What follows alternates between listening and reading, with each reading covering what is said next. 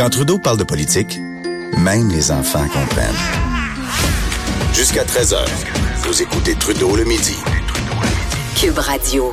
Beaucoup d'actions à l'Assemblée nationale. On va probablement en reparler un petit peu plus tard. Euh, c'est drôle parce que là, ce qui est au centre des, euh, des, euh, des, discours, des tractations, c'est la liste. Tu sais, il y a eu la liste de Schindler.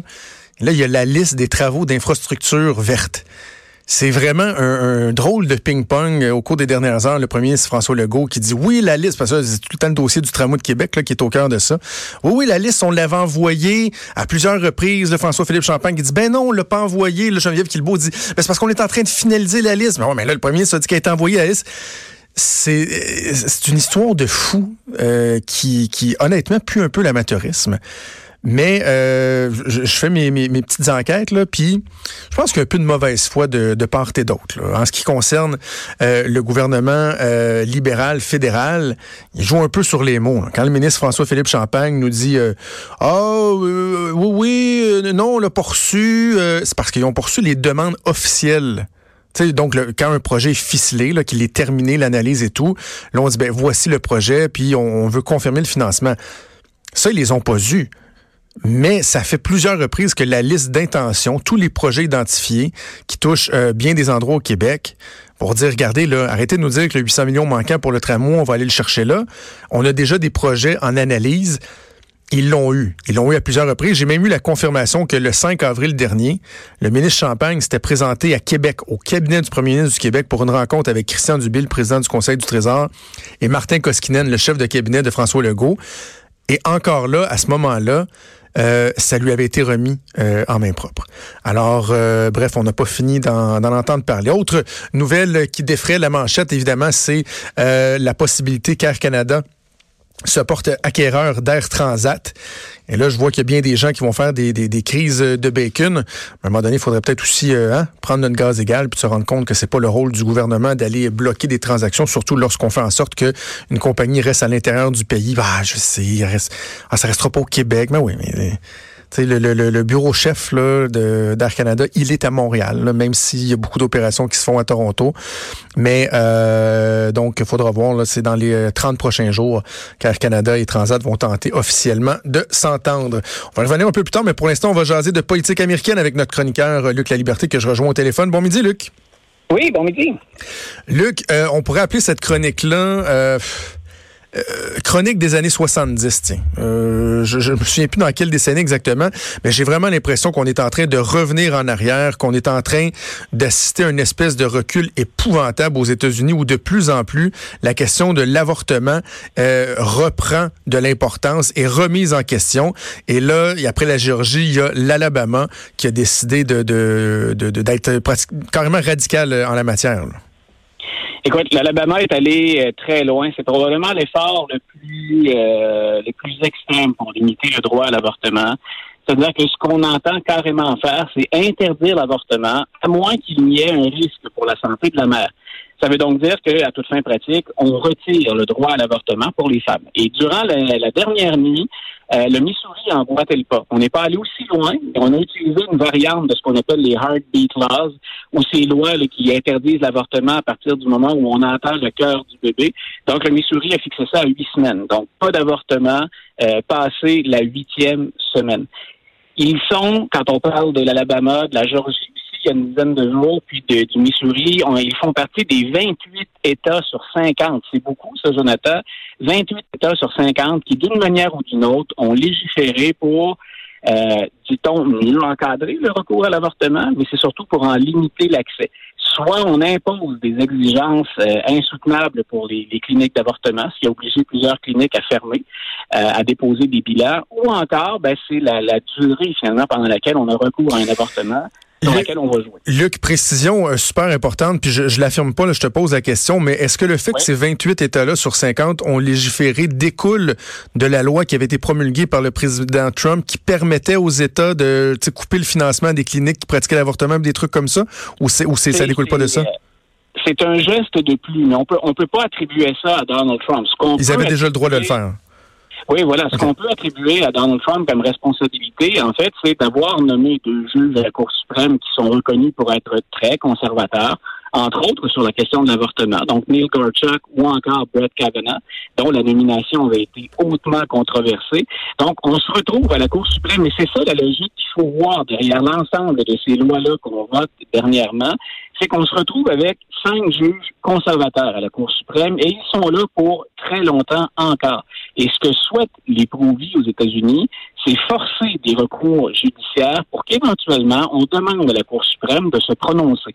Et tous les projecteurs vont être braqués maintenant sur un juge de la Cour suprême qui est le juge en chef, John Roberts, parce que M. Roberts, s'il est un conservateur, il y arrive à l'occasion de voter avec les progressistes.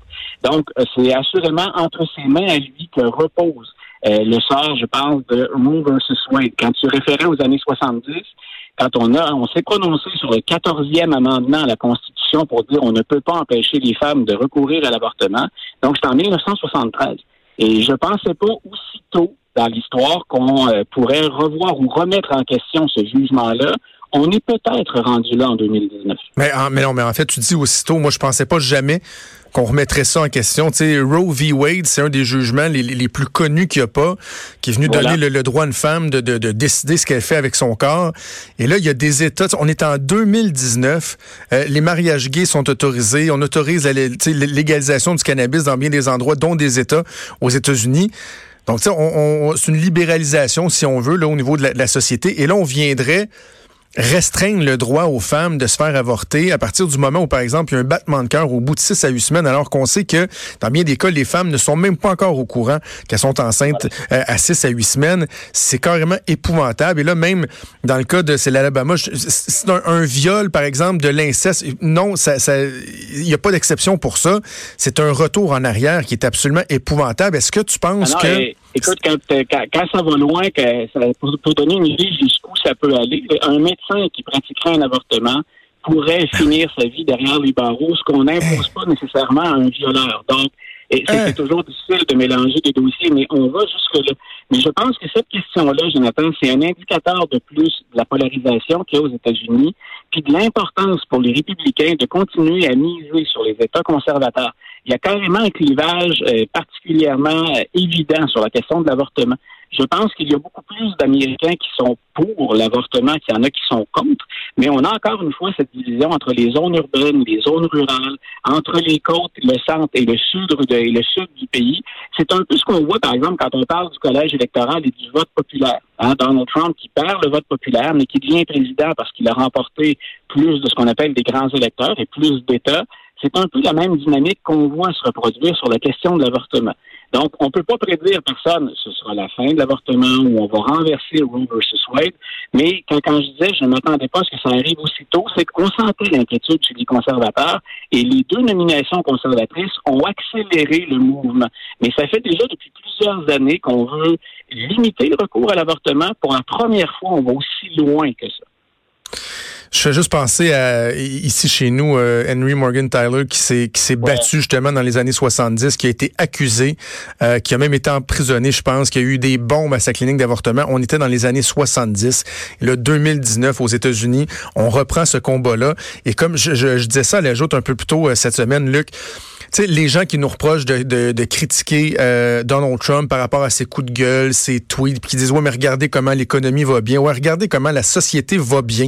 Et là oui il y a des États peut-être qui légifèrent mais euh, il y, a, y, a, une marche qui est dictée, si on veut, par un premier ministre qui s'en va mettre à la Cour suprême des, euh, des, des, juges qui sont anti-avortement. Il y a des, des, euh, des, mesures qui ont été mises l'avant, je pense, aux, coupes, aux coupures dans les subventions des ONG internationales qui font plein d'affaires, mais qui, parmi les services qu'ils offrent, vont aider l'encadrement des, des, des grossesses, l'avortement. Ils ont coupé ça, faisant en sorte que des pays comme le Canada ont allongé des dizaines de millions pour compenser la perte de financement des États-Unis. Le président a un rôle à jouer là-dessus. Et voilà, voilà le résultat de ce que Donald Trump est capable de faire. On, a souvent parlé du fait qu'il y avait plusieurs États-Unis, mais il y en a au moins deux grandes factions aux États-Unis, conservateurs, conservateurs et progressistes. Dans le même pays, puis écoute, le nombre d'exemples pourrait être particulièrement généreux, on pourrait en citer, mais dans la même semaine, on entend ces lois-là très, très conservatrices et qui, chez, nous, font littéralement dresser les cheveux de plusieurs personnes. Mais dans la même semaine, on a un candidat gay qui passe à Jimmy Fallon et qui fait des blagues sur son homosexualité, des jeux de mots dans un segment de l'émission que plusieurs personnes ont trouvé probablement bien sympathique, En 2019, les États-Unis on a un candidat gay, ouvertement gay, qui peut se permettre, euh, dans une tribune qui est écoutée par des millions de personnes, de faire des blagues sur son orientation sexuelle, et de l'autre côté, des lois très sévères sur l'avortement. Il y a pour moi là un clash entre deux grandes factions du pays, qui, et c'est drôlement, c'est une des fascinations que j'ai d'ailleurs pour la politique et l'histoire américaine. Quel excellent point. Et vraiment, il y, a, un paradoxe euh, incroyable. Euh, parlons de, du maire de New York, Bill de Blasio, qui officiellement devient candidat démocrate. Ça tombe bien, il en manquait. On est rendu à quoi? 22, 23, 24. Est-ce que Bill de Blasio peut euh, vraiment avoir un, rôle à jouer? Peut-il avoir un impact, voire même peut-être espérer être le candidat démocrate? Écoute, moi, j'étais, j'étais parmi ceux qui étaient étonnés de le voir plonger, puis de le voir plonger si tard. Si quelqu'un comme Joe Biden, en raison de sa notoriété puis de sa popularité, pouvait se permettre d'attendre un peu avant d'entrer dans la course, euh, que Di Blasio plonge à ce moment-ci, ça m'étonne vraiment. Surtout que ça faisait déjà un certain nombre de temps, ça faisait des mois que son entourage était sollicité. On demandait à des conseillers ou à d'anciens conseillers, pensez-vous que le maire va y aller? Surtout depuis que Pete Buttigieg est dans la course et qu'il démarre d'une petite localité, quand on compare ça avec New York, on disait, pensez-vous que le maire pourrait y aller? Et les gens disaient non, puis même nous, on lui déconseille d'y aller. On pense qu'il a des lacunes et des faiblesses qui vont ressortir au plan national. Et il semble que Di Blasio ait fait fi de la vie de son entourage immédiat et qu'il ait décidé de plonger. Et ce sur quoi mise Blasio, un, c'est qu'en tant que maire d'une ville comme New York, ben, j'ai une expertise, hein, j'ai une expérience de gestion qui n'est pas négligeable. C'est une ville qui est difficile à gérer, la, ville de New York. Il dit en même temps, ben, je suis connu, j'ai la notoriété, et je suis un maire progressiste. Et il constate lui aussi, comme bien d'autres, que toute cette faction du Parti démocrate qui est très progressiste, qui attend des idées de plus en plus à gauche, ben, il dit, moi, je peux livrer un bilan comme maire et en même temps, je pense pouvoir satisfaire certains progressistes. En même temps, peut-il encore se démarquer, tu l'as dit, on est dépendamment des calculs. Si on ne considère que les politiciens ou des personnalités qui sont dans la course et qui ne sont pas des politiciens, on est rendu à 23, 24 candidats actuellement sur les rangs. Il y a tout un ménage à faire d'ici à ce qu'on se rende en Iowa ou au New Hampshire pour commencer le parcours des primaires et des caucus. Mais il me semble euh, que, que lui arrive avec une longueur d'avance sur d'autres, parce que tu sais, il y, a comme deux pelotons. Il y a le peloton de tête avec les Biden, Sanders, puis dans une certaine mesure, bon, Kamala Harris, etc. Et là, il y a tous les autres qui sont à 1-2% dans les sondages. Euh, Bill de Blasio, juste de par sa notoriété, devrait commencer un peu plus haut, j'imagine. Peut-être quoi, à mi-chemin entre les, les, les deux, peut-être, ou... Voilà, donc oui, tout à fait, tu, tu, le positionnes plutôt bien. il y a des gens, si je parlais à nos auditeurs ou même à certains Américains de Tulsi Gabbard, à peu près personne ne la connaît. Donc, elle est en bas de 1% c'est une représentante d'Hawaï. Donc, elle, elle est dans la course depuis le début, mais ça n'a jamais levé. Et il y a fort à parier qu'elle ne souhaitait que braquer les projecteurs sur elle un tout petit peu pour gagner en notoriété, mais elle n'a ni l'expérience, euh, ni l'argent, surtout l'équipe ou l'encadrement nécessaire pour aller très loin.